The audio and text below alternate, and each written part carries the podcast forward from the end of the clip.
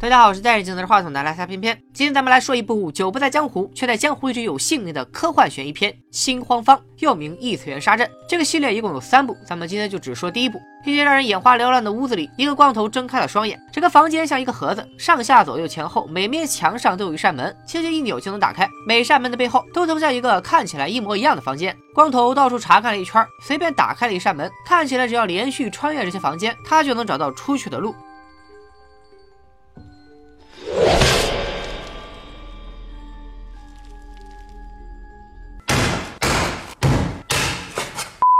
另一个房间里，一名黑人男子爬了上来。这个人咱们就叫他大黑。旁边地上恍恍惚惚的这位白人男子，咱们就叫他小白。大黑忙着到处查看，突然其中一扇门里爬出了一个金发姐，两个人被吓得对脸蒙圈。这时他们听到呼救的声音传来，一个女孩出现在他们身后的房间。这个拿着眼镜、眼神呆滞的女孩，咱们叫她眼镜女。大概确认这里没有机关后，带着眼镜女回到了刚才的屋子。所有人还在慌成一团。这时他们头顶的门打开了，一个老头出现在了那里。看起来他似乎知道些什么，直接打开了另一扇门，脱下一只鞋子扔了进去。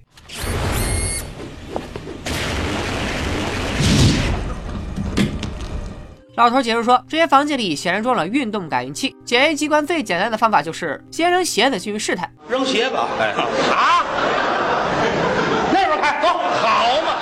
虽然这招靠谱，但再次看到夺命机关，所有人又慌了神。这时大黑提出了问题：有人记得自己是怎么出现在这里的吗？说起来，每个人都是正常吃饭、睡觉、看片片，然后就失去意识进了机关。好端端的合法公民突然被送上了断头台。金发姐猜测这是政府或者军队所为。这么庞大的机关，只有政府可以承担得起。眼镜女再次崩溃，大黑则赶紧自曝是个人民警察，要求眼镜女冷静下来，跟紧大部队。另一边的老头也发了话：这地方总归不能原地等死，龙潭虎穴也得闯一闯。就这样，几个人用鞋子检验大法接连闯闯关，顺利的让人觉得是在做梦。这时，金发姐的话把大家拉回了现实。作为一名医生，她很清楚，没有吃的，没有水，人最多只能撑过三天。再加上封闭环境可能引发的脱水，走错一步就可能全员狗带。她话还没说完，老头就把一枚扣子塞了过来，告诉他把扣子压在舌头下，可以刺激口水分泌。这么冷门的知识都知道，这老头真的只是个被空投进来的路人甲吗？在下一个房间，虽然鞋子没试出什么异样，老头却一下子停了脚步。这里的空气格外干燥，他合理怀疑机关已经升级成了化学分子感应器。这时大黑突然反应过来，众人的衣服上其实印着他们的名字。老老头的本名叫斯科菲尔德，正是一位机关大师的名字。身份被发现了，老头也不藏着掖着了，直说自己曾七次越狱成功，只要大家提携跟他一起上，总能闯出一条生路。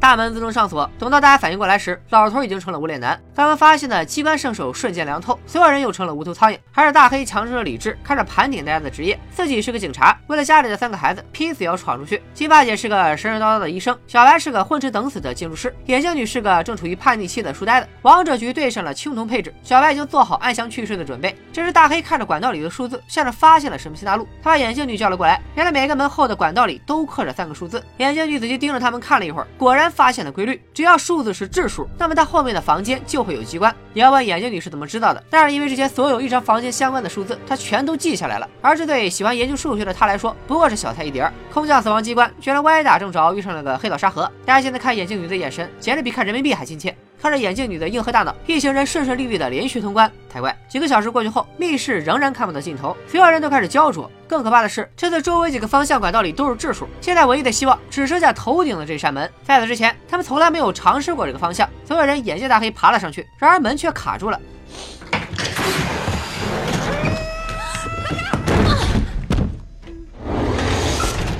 从天而降的不一定是惊喜，还可能是个大麻烦。这个男人看起来不太聪明的样子，咱们叫他憨憨。没人知道憨憨作为弱智儿童是怎么活到现在的。但金发姐显然和他看对了眼，身为医生的责任感爆棚，说什么也要护着憨憨一起走。一行人再次踏上征程，掌握了质数大法后，大家的心情明显放松。检查完面前管道的数字后，大黑大摇大摆地走进了房间。Stop! In front of you.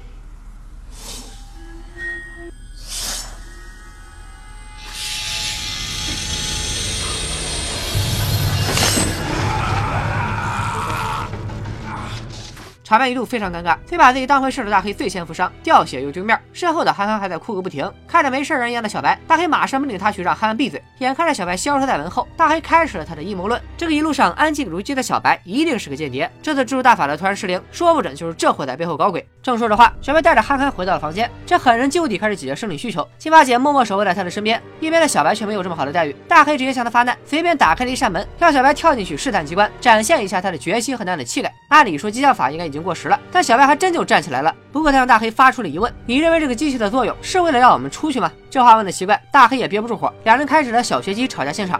Put us out of your misery so we can get on with getting out of here. Oh, you're not getting out of here. Yes, we are. No, you're not. Yes, we are! There is no way out of here! 藏着掖着走了一路，小白终于暴露了自己的身份。原来他就是这个杀人机器的设计者之一。靠着接打电话和外界联系，小白接下了设计立方体外壳的任务。一直以来，他都只负责自己分到的细节，所以从来不知道成品会如此可怕。大黑还是觉得小白在说谎，而金发姐却突然醒悟。这样的套路听起来荒谬，但确实可行。幕后黑手用一根电话线串联起了一众工作人员，自己却可以全身而退。你以为这就是最可怕的事情了吗？并不是，最可怕的是，实际上根本没有人处心积虑的玩攻心计，整件事情也并不是有意安排，只不过是大工程里出了点小差错。每个参与进来的人都狠捞了一笔后，这个设备的设计初衷被彻底忽略，它成了一个意外。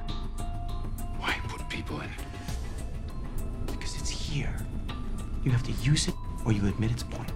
所有人以为自己在玩只有大冲关，而实际上却是随意被扔进了屠宰场，目的只是让这个机器动起来。一时间，所有人都陷入了绝望，大黑更是忍不住对小白动手。这时，眼镜女却突然有了想法，她向小白询问了这个立方体的尺寸和大致构造，然后算出了这里包含的房间总数。紧接着，她再次审视了管道里的数字，原来真正的规律不是什么质数，而是笛卡尔坐标。这些数字代表的正是他们在整个大立方体中的位置。根据这个规律，他们一点点摸索，或许总归还是能找到出口。一行人再次打起了精神，现在为了靠近外壁，就是遇到机关也无法逃避。在一个房间，他们又遇到了难题。这是一个声控机关，必须完全安静才能平安通过。但难就难在，怎么才能让憨憨全程闭麦呢？现在的大黑已经把自己当成了小团队里的指挥官，面对这样的大麻烦，他直接发话，把憨憨留下，等着大家找到出口以后再回来带他走。至于到时候是不是真的会有人回来，那就自由心证了。这话一说，金发姐第一个不同意。令人意外的是，小白居然也站了出来给憨憨打保票。看着这两位圣光普照的老好人，大黑勉强妥协。这一次，小白打了头阵，为了防止发出声音，他把鞋带叼在了嘴里，好歹是平安通过。接下来，眼镜女和金发姐也一帆风顺。然而变故就在这时发生，憨憨走的时候不小心碰到了下面房间的开关，脚下的门锁就开始自动打转。憨憨顺利通过后，后面的大黑赶紧用上毕生的力气，这才赶在门锁停下的最后一秒，挂到了离门口最近的把手上。所有人都松了一口气。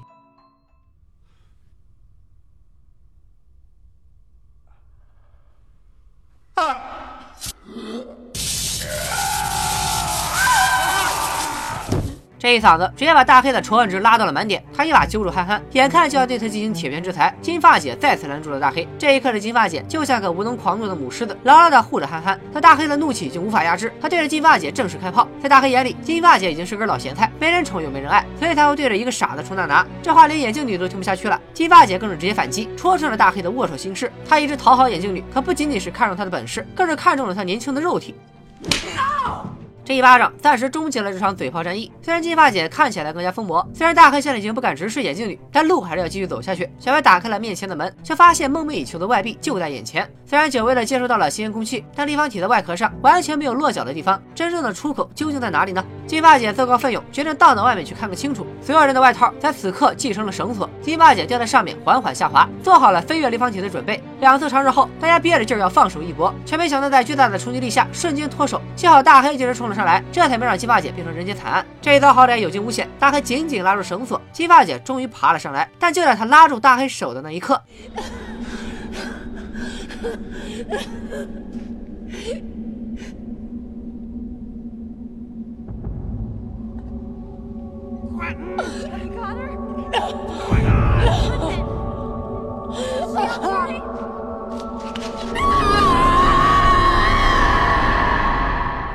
到房间的大黑一脸沉痛的告诉大家，金发姐死于失足，刚刚看到希望，现在又出了人命，眼睛里的大脑彻底挖空。小白他们一时也没了前进的动力，大家决定就地休整，平复心情，恢复体力。可就在人们沉沉睡去的时候，一只大手捂上了眼镜女的嘴，这人正是大黑。他悄悄把眼镜女抱到后面的房间，说出了自己的小九九。现在的大黑已经把憨憨当成了累赘，把小白当成了幕后黑手，眼镜女才是唯一一个对他有用的人。趁着那两人昏睡，现在正是他和眼镜女抢跑的好机会。说实话，大黑的手就不老实起来，眼镜女哪见过这种阵仗，瞌睡虫都被吓飞了。就在这时，小白突然出现，把大黑打倒在地。如今的大黑已经完全失了智，眼镜女以外的人全是他的假想敌。为了强行统一战线，他居然把自己对金发姐的恨意说了漏嘴。所有人都反应了过来，根本没有什么失足，金发姐的死完全是因为大黑的谋杀。但是反应过来有什么用呢？在绝对的武力压制面前，说啥都是白扯。大黑把小白打得吐血，然后把他扔进了脚下的房间。眼镜女和憨憨小心地凑上去查看伤情。这时，大黑听到小白发出诡异的笑声，他赶紧下来，却发现这房间里有一具熟悉的尸体，不是别人，正是那个开场祭天的老头。兜兜转转一整天，原来只是在密室里玩了一把爱的魔力转圈圈。除了还在傻乐的憨憨，所有人陷入了前所未有的绝望。连鸡血上头的大黑，现在都觉得人生狗血，这里真的没有出路，他们已经被困死了。眼看着大黑都流下了眼泪，这时小白看着整个房间，突然灵光一闪。虽然老头的尸体在这儿，但或许这压根就不是当时的那个房间呢。说着话，他打开了门，外面是漆黑的夜空。曾经老头死去的地方是在层层房间的包围中，而现在他的尸体却出现在了最外围的房子里。这说明了什么呢？没有人在原地打转，是整个立方体的房间在不断移动。实际上，之前那些数字借着房间在整个立方体里的坐标，又暗示了它的移动方向。根据小白记忆里的立方体规模，眼镜女推测这应该是个长宽高各为二十六个房间的正方体。同时，他想起来之前他们经过一个房间。坐标上曾出现大于二十六的数字，现在想来，这个坐标数值超出了自然单位的房间就是真正的出口，它就相当于一个连通外界和立方体的摆渡船。无论整个立方体如何运转，总会有那么一个时刻，所有密室回到原点，这就是大家逃脱的最佳瞬间。而现在，所有人只需要做一件事，立刻掉头闯关，回到那个特殊的房间里，他就会带大家逃出去。然而麻烦都是甩也甩不掉，几个人一路走来，整个立方体已经转了 N 圈，机关密室全都被打乱。大黑的意外受伤，也让眼镜女反应过来，闯关的秘诀不是质数，而是质数的密。但这波智力游戏实在太让人头秃，连眼镜女都应付不了。充当探测仪的鞋子也已经全部用完。这时已经很久没有存在感的憨憨突然开了口，不说不知道，一说吓一跳。眼镜女刚刚念叨半天，却毫无头绪的质数的命，居然被憨憨给说对了。接下来小白随即拿数字来测，憨憨也全部满分通过。没想到憨憨在这隐藏了天才，大黑的心情就跟坐过山车一样，这会儿可算是放了心。几个人接连出现密室，但就在走过一个房间时，大黑终于翻车。小白狠狠的用门顶住了他的脖子，然后把他关在了身后的房间。等到大黑挣扎着追上来时，却发现面前前只有眼镜女和憨憨两个人。Where is he? Come here. I said come here right now!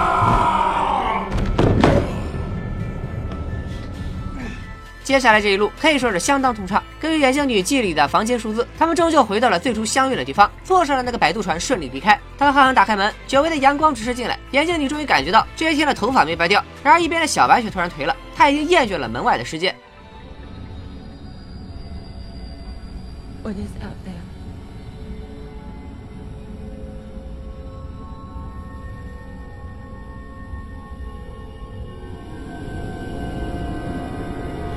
Boundless human stupidity.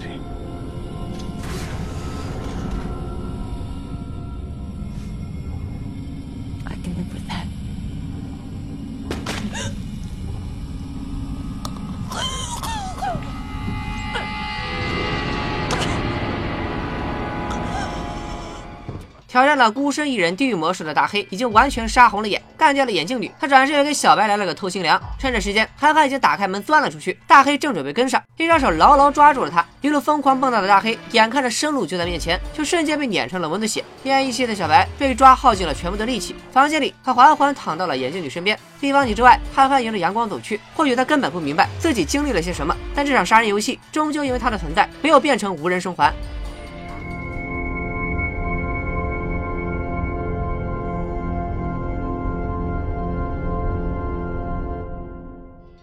大家应该还记得，片片悬疑室的第一期讲的是密室逃生，其中就提到了这部《新荒方》，它上映于一九九七年，在密室逃脱类的电影里可以称得上是鼻祖级别，一个个脑洞大开的密室机关，更有复杂的人性考验贯穿始终，在后来的《电影惊魂》等一系列密室逃脱类的电影身上都能够看到它的影子。电影中的人性纠葛从一开始就埋下了暗线。除了开场送一血的老头，剩下的几个有姓名的人分别是大黑、小白、眼镜女、金发姐和憨憨。偶然相遇的陌生人，在人性试炼场中扮演着不同的角色。经验丰富、自信满满的老头，一下子就成了小团队的第一任领导。在他面前，任何人都没有展现竞争的欲望，一个个只知道乖乖跟上。而在老头突然毙命后，核心人物地下神坛，小团队乱成一团。这时候站出来说话的人，拿到领导权轻而易举。身为警察、性格果断的大黑，马上接过了这一棒。他首先询问了所有人的职业和家庭情况。毫无疑问，大黑的回答让他更有自信，以领导者自居。同时眼镜女的数学天分也在这时展现出来。这一阶段，大家看似劲儿往一处使，而实际上却已经有了阶层划分。身为领导者的大黑对技能满点的眼镜女青睐有加，自动把她划分到了自己这边。他要求大家统一思想和行动，而统一的标准正是他自己。自带厌世气息的小白和只会瞎炸火的金发姐，大黑自然看不上眼，但也基本可以算作小透明。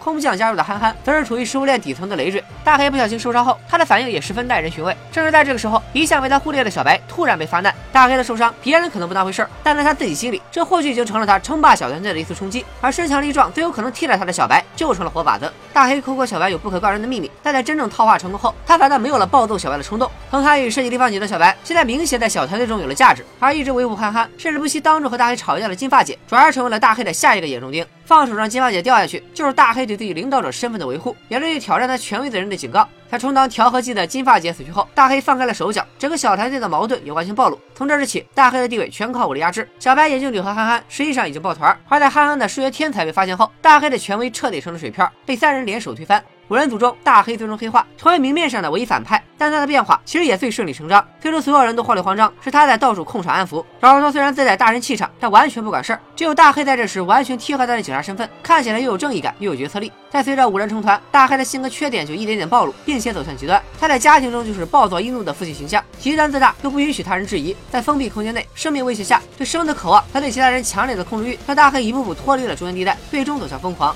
电影的结尾，小白本身已经了无生趣，眼镜女却还是对回归现实生活充满希望。就在这时，大黑的反扑让一切成了悲剧。就在小孩身份被发现时，眼镜女曾这样说：“I felt guilty for ruining the world since I was like seven. God, if you need someone to blame, throw a rock.”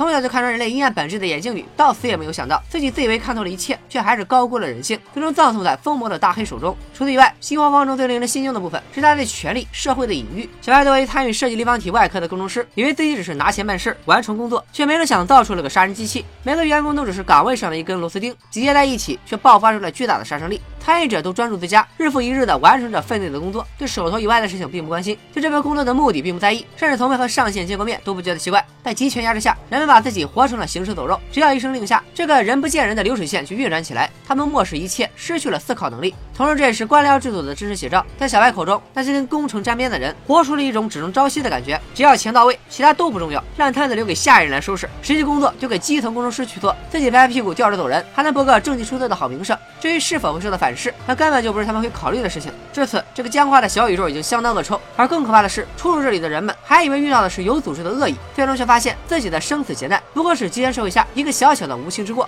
你们的生死没人在意，你们为了活命做出的努力也完全无人知晓。但是造出这个夺命机器的过程中，被众人收入口袋的私房钱，却多少还在借着纳税人的光。因此，虽然电影开场时极力渲染机关凶险，但全片却没有以血腥杀戮来博眼球。片中所揭露的社会潜规则已经足够让人不寒而栗。人们在大环境下服从上级安排，引来了杀人机器的反噬。而五人小团队中，大黑在追求集权的过程中迷失自我，也是再真实不过的社会投影，环环相扣。这个活脱脱的人性试炼场，没有人能全身而退。本期片片悬疑社推荐作品《新黄方》，创意指数八点五，逻辑指数八点零，下降指数七点五，反转指数七点零，烧脑指数七点五，豆瓣评分七点九分，还来个 B B 评分七点二分，片片给出的悬疑鸡蛋值七点八分，值得一看。下期悬疑社，咱们来说一说影史票房排名第一的恐怖片。这部电影既有极致的恐怖，又暗含极致的温情，中间又穿插着种种疑问。大家猜到是哪部电影了吗？咱们下期再说。拜了个拜。